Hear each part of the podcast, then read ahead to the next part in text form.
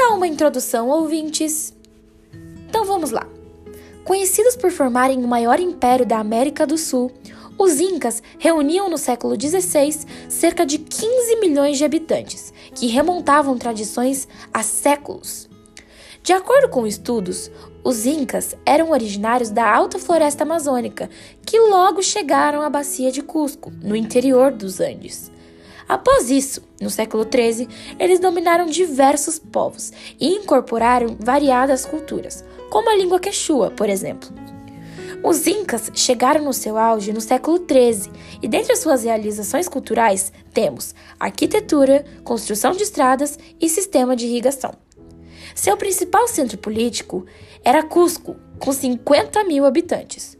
Outra cidade importante foi Machu Picchu, que hoje está localizada no Peru e é um importantíssimo ponto turístico para este país.